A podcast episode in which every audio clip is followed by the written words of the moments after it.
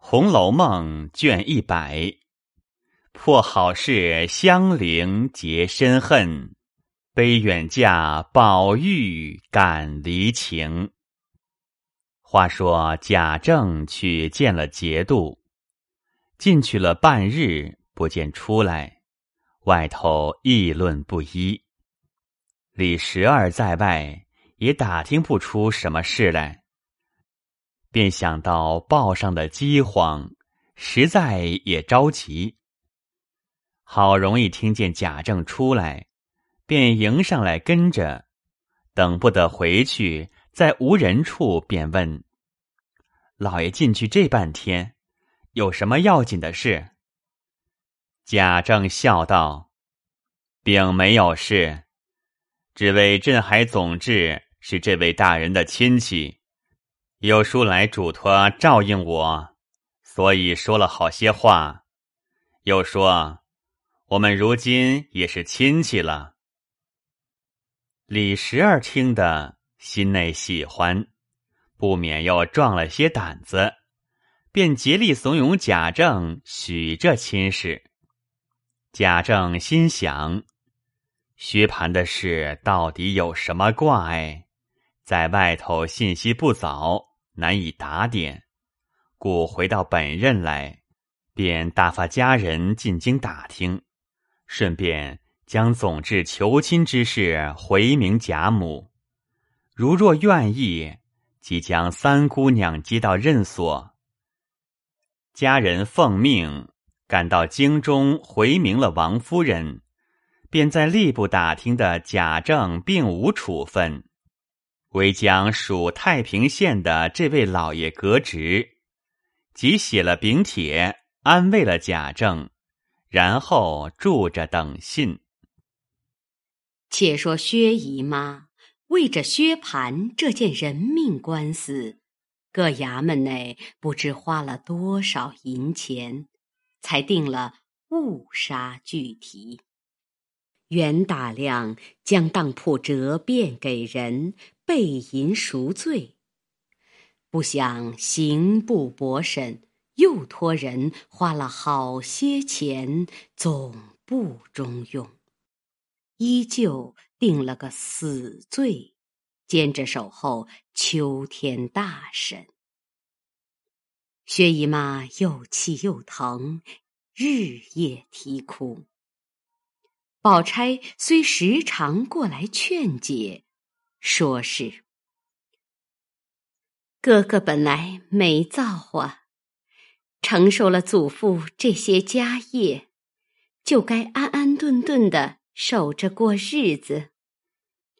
在南边已经闹得不像样，便是香菱那件事情就了不得，因为仗着亲戚们的势力花了些银钱，这算。白打死了一个公子，哥哥就该改过，做起正经人来，也该奉养母亲才是。不想进了京，仍是这样。妈妈为他，不知受了多少气，哭掉了多少眼泪。给他娶了亲，原想。大家安安逸逸的过日子，不想命该如此，偏偏娶的嫂子又是一个不安静的，所以哥哥躲出门的。真正俗语说的“冤家路狭”，不多几天就闹出人命来了。妈妈和二哥哥也算不得不尽心的了。花了银钱不算，自己还求三拜四的谋干，无奈命里应该，也算自作自受。大凡养儿女是为着老来有靠，便自小户人家还要挣一碗饭养活母亲，哪里有将现成的闹光了，反害的老人家？哭得死去活来的，不是我说，哥哥的这样行为，不是儿子，竟是个冤家对头。妈妈再不明白，明哭到夜，夜哭到明，又受嫂子的气。我呢，又不能常在这里劝解。我看见妈妈这样，哪里放得下心？他虽说是傻，也不肯叫我回去。前儿老爷打发人回来说，看见惊报，吓得了不得，所以才叫人来打点的。我想，哥哥闹了事，担心的人也不少。幸亏我还是在跟前的一样，若是离乡调远，听见了这个信，只怕我想妈妈。也就想杀了。我求妈妈暂且养养神，趁哥哥的活口现在，问问各处的账目，人家该咱们的，咱们该人家的，亦该请个旧伙计来算一算，看看还有几个钱没有。薛姨妈哭着说道。这几天为闹你哥哥的事，你来了。不是你劝我，便是我告诉你衙门的事，你还不知道。京里的官商名字已经退了，两个当铺已经给了人家银子，早拿来使完了。还有一个当铺。官事的逃了，亏空了好几千两银子，也夹在里头打官司。你二哥哥天天在外头要账，料着京里的账已经去了几万银子，只好拿南边公分里银子并住房折变采购。前两天。还听见一个荒信儿，说是南边的公当铺也因为折了本儿收了。若是若是这么着，你娘的命可就活不成的了。说着又大哭起来。宝钗也哭着劝道。银钱的事，妈妈操心也不中用，还有二哥哥给我们料理。但可恨这些伙计们，见咱们的势头败了，各自奔各自的去也罢了。我还听见说，帮着人家来挤我们的额头。可见我哥哥活了这么大，教的人。总不过是些个酒肉弟兄，急难中是一个没有的。妈妈若是疼我，听我的话，有年纪的人自己保重些。妈妈这一辈子想来还不至挨冻受饿，家里这点子衣裳家伙，只好听凭嫂子去。那是没法儿的了。所有的家人婆子，瞧他们也没心在这里，该去的，叫他们去。就可怜香菱苦了一辈子，只好跟着妈妈过去。实在短什么，我要是有的，还可以拿些个来。料我们那个。也没有不依的，就是喜姑娘也是心术正道的。她听见我哥哥的事，她倒提起妈妈来就哭。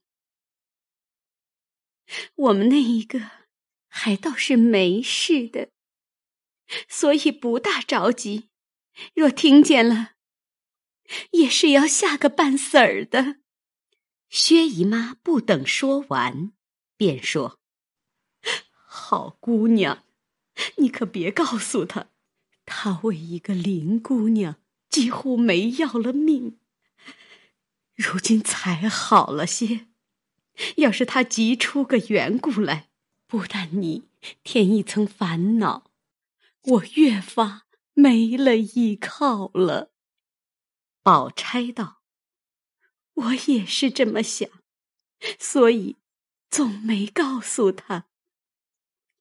正说着，只听见金贵跑来外间屋里，哭喊道：“哎呀呀，我的命是不要的了！男人呐，已经是没有活的份儿了。咱们如今……”索性闹一闹，大伙儿到法场上去拼一拼。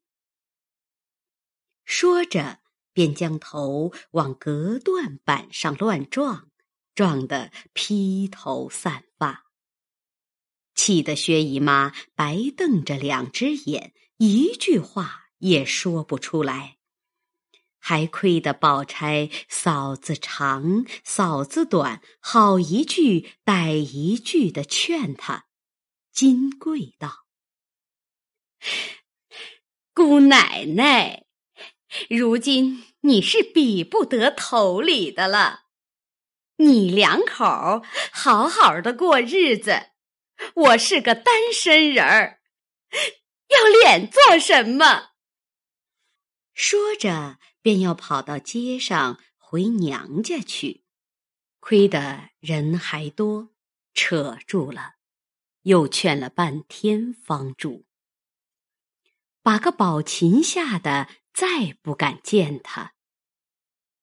若是薛科在家，他便抹粉施脂，描眉画鬓，奇情异致的打扮收拾起来。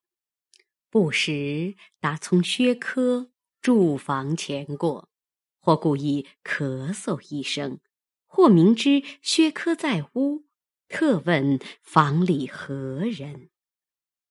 有时遇见薛科，他便邀邀瞧瞧，娇娇痴痴的问问寒热，忽喜忽嗔。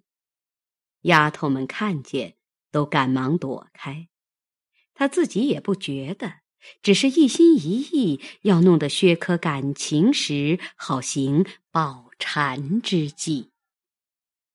那薛科却只躲着，有时遇见也不敢不周旋一二，只怕他撒泼放刁的意思。更加金贵，一则味色迷心，越少越爱，越想越换。哪里还看得出薛科的真假来？只有一宗。他见薛科有什么东西都是托香菱收着，衣服缝洗也是香菱。两个人偶然说话，他来了，急忙散开，一发动了一个醋字。欲待发作薛科，却是舍不得。只得将一腔隐恨都搁在香菱身上，却又恐怕闹了香菱，得罪了薛科，倒弄得隐忍不发。一日，宝蟾走来，笑嘻嘻的向金贵道：“奶奶，看见了二爷没有？”金贵道。没有，宝蟾笑道：“呵呵呵我说二爷那种假正经是信不得的。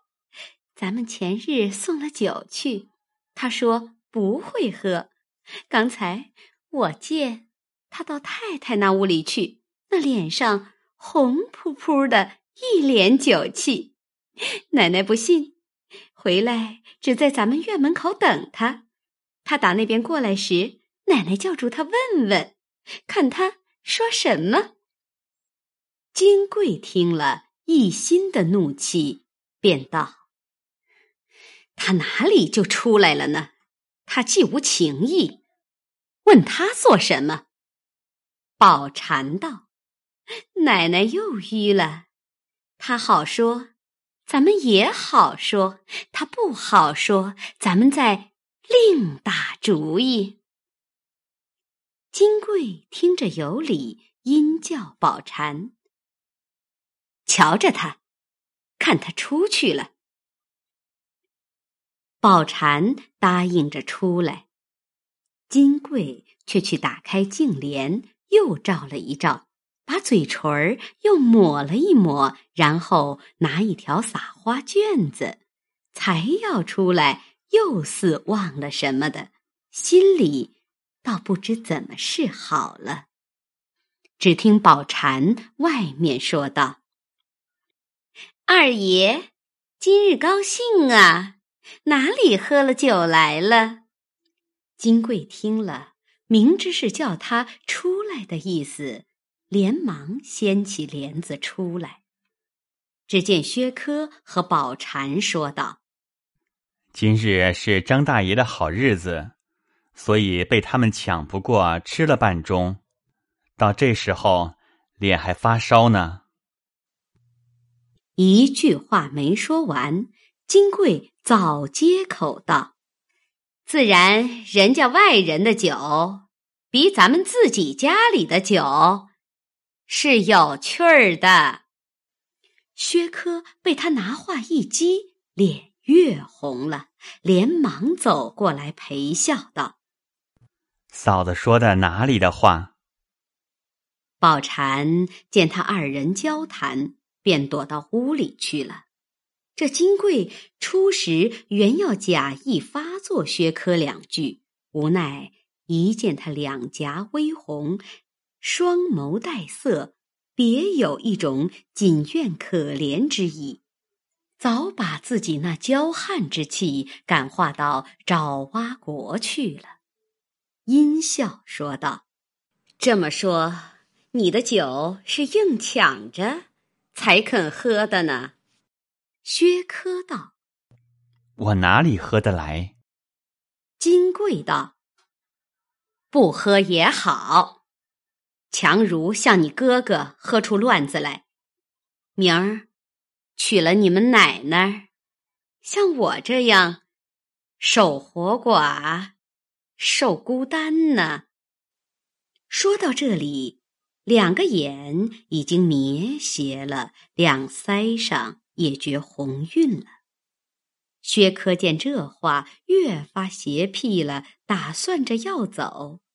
金贵也看出来了，哪里容得，早已走过来，一把拉住。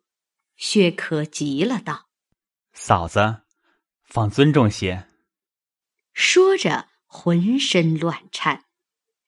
金贵索性老着脸道：“你只管进来，我和你说一句要紧的话。”正闹着，忽听背后一个人叫道：“奶奶，香菱来了！”把金贵吓了一跳，回头少时，却是宝蟾掀着帘子看他二人的光景，一抬头。见香菱从那边来了，赶忙知会金贵。金贵这一惊不小，手已松了。薛科得便脱身跑了。那香菱正走着，原不理会。忽听宝蟾一嚷，才少见金贵在那里拉住薛科，往里死拽。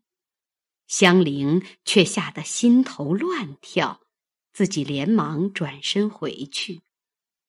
这里金贵早已连下带气，呆呆的瞅着薛科去了，怔了半天，恨了一声，自己扫兴闺房，从此把香菱恨入骨髓。